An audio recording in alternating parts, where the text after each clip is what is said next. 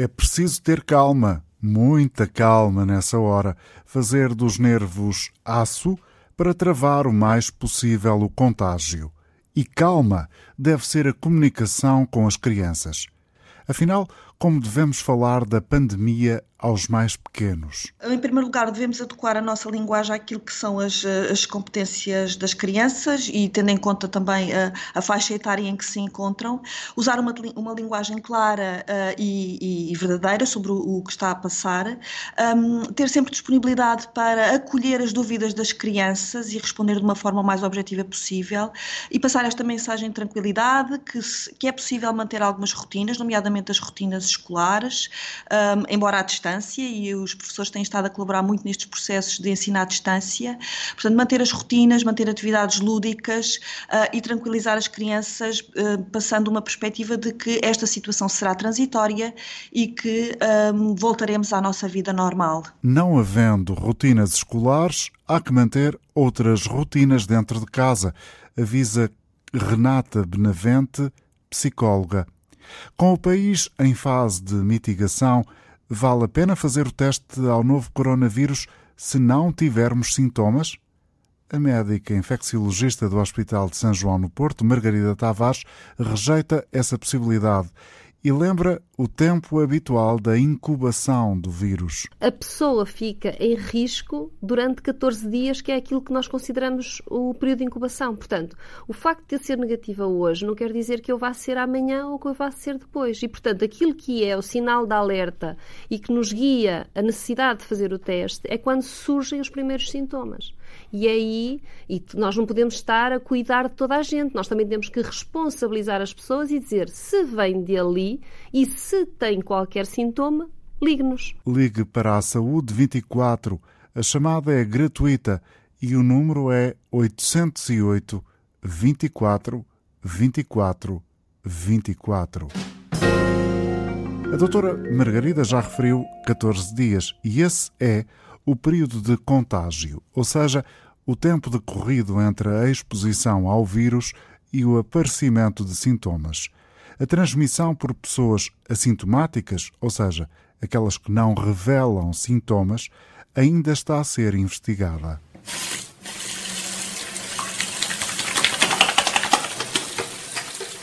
Conselho fundamental, tão importante como respirar, é lavar as mãos como explica o jornalista Luís Castro. Lavar bem as mãos é uma das atitudes mais eficazes para prevenir o coronavírus. Um gesto muito simples começa por tirar anéis, pulseiras ou relógio e molhar as mãos. Aplicar sabão por toda a superfície e esfregue as palmas das mãos uma na outra. Depois esfregue com a palma no dorso, com os dedos entrelaçados, à frente e atrás. Esfregue palma com palma com os dedos entrelaçados. Esfregue o dorso dos dedos na palma oposta. Os polegares devem ser esfregados no sentido rotativo e as pontas dos dedos nas palmas da mão oposta. Não se esqueça de lavar os pulsos. Enxague-o com água e seque as mãos com um toalhete, que tanto pode servir para fechar a torneira como para o puxador da porta. Lavar as mãos é tão importante como respirar. É preciso lavar as mãos. O que devo fazer, Dr. António Silva Graça, se por eventualidade achar que estou infectado com o novo coronavírus? Primeira preocupação, se tiver eh, a ideia que existe essa possibilidade de ter sido infectado pelo novo coronavírus, é de imediato manter-se afastado dos outros. Sejam eles os seus conviventes em casa, portanto, isto no sentido de os proteger, portanto, procurar distanciar-se deles, ganhar a chamada distância de segurança, sempre superior a um metro, desejavelmente dois metros, e depois contactar, como também tem sido aconselhado, a linha do SNS 24, de modo a obter não só o aconselhamento para as suas dúvidas sobre se está ou não infectado, como também a orientação de forma a dirigir-se ao serviço de saúde adequado. Depois, insistir sempre o mesmo, cuidados a ter relativamente àqueles que são, neste caso, os seus conviventes, porque vamos admitir que se achou que está infectado, foi para casa, e eh, lavar as mãos eh, também com frequência, para uh, evitar que possa ser uma forma de transmissão aos outros se tocar e estiver contaminado noutras superfícies que os outros possam tocar também. Uma das perguntas essenciais Quais são os sintomas do novo coronavírus e já agora, Dr. António Silva Graça, como se distinguem esses sintomas de constipação ou estado gripal?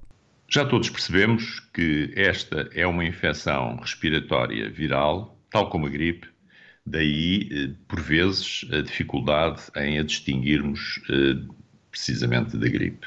Mas não só da gripe, também de outras situa situações mais benignas, como o vulgar resfriado, a pessoa que, apesar de não, não estar febril ou sentir-se, digamos, já um pouco quente, digamos assim, eh, tem já o, eh, secreção nasal, o pingo do nariz, um pouco de tosse, e a situação, apesar disso, não progride. Portanto, esta é a vulgar, podemos chamar constipação ou resfriado. Percebemos que há sintomas comuns com estas infecções respiratórias virais que já mencionei, mas elas, eh, esses sintomas não são habitualmente tão exuberantes como aqueles que assistimos na gripe, porque na gripe, habitualmente, a temperatura, a febre é mais elevada.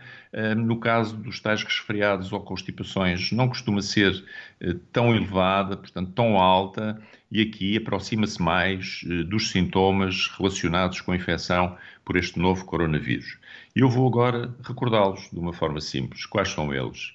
Alteração da temperatura, portanto, febre, as queixas respiratórias, isto é, tosse, dores de cabeça, as dores musculares, às vezes alguma alteração do nosso intestino.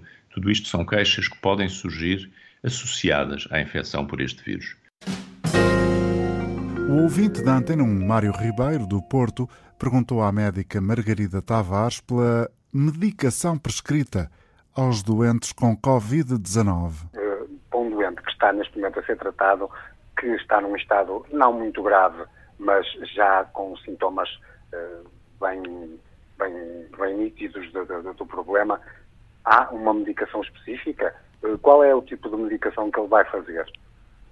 Não há. Não há uma medicação específica, mas há muita coisa que nós podemos fazer por ele. Porque há muitos outros tipos de tratamento. Não existe um antivírico comprovadamente eficaz, com ensaios clínicos, para se poder dar eh, de forma generalizada às pessoas que têm esta doença. Portanto, específico não há, mas podemos fazer muitas coisas, podemos equilibrá-lo, podemos tratar sintomas, podemos hidratá-lo, podemos ventilá-lo e, portanto, podemos suportá-lo, são medidas de suporte enquanto o seu próprio organismo consegue combater o vírus. Isso é que é muito importante e é esse no papel dos serviços de saúde e conseguimos salvar assim os doentes mais graves. Vem aí a Páscoa. Devemos reunir a família, doutora Raquel Duarte? Nesta altura ainda não podemos prever como estará a epidemia na época da Páscoa, portanto, não faça planos. Esta é uma época em que tradicionalmente a família se reúne. Este ano não o deve fazer. E mesmo se tem família que está a pensar viajar para se lhe juntar nesta altura, incentive-os a não virem. Não deve ter reuniões familiares, não deve receber visitas. Esta Páscoa vai ser diferente e as famílias precisam de pensar de maneira diferente para bem de todos, sobretudo para proteger os mais vulneráveis à doença, os mais idosos. Proteja a sua família. É o que devemos fazer: adiar as visitas, adiar as reuniões. Devemos mudar as vontades em função das mudanças dos tempos. Já se encantava um rapaz do Porto, um tal José Mário, branco. Mudam-se os tempos, mudam-se as vontades, muda-se o ser, muda-se a confiança.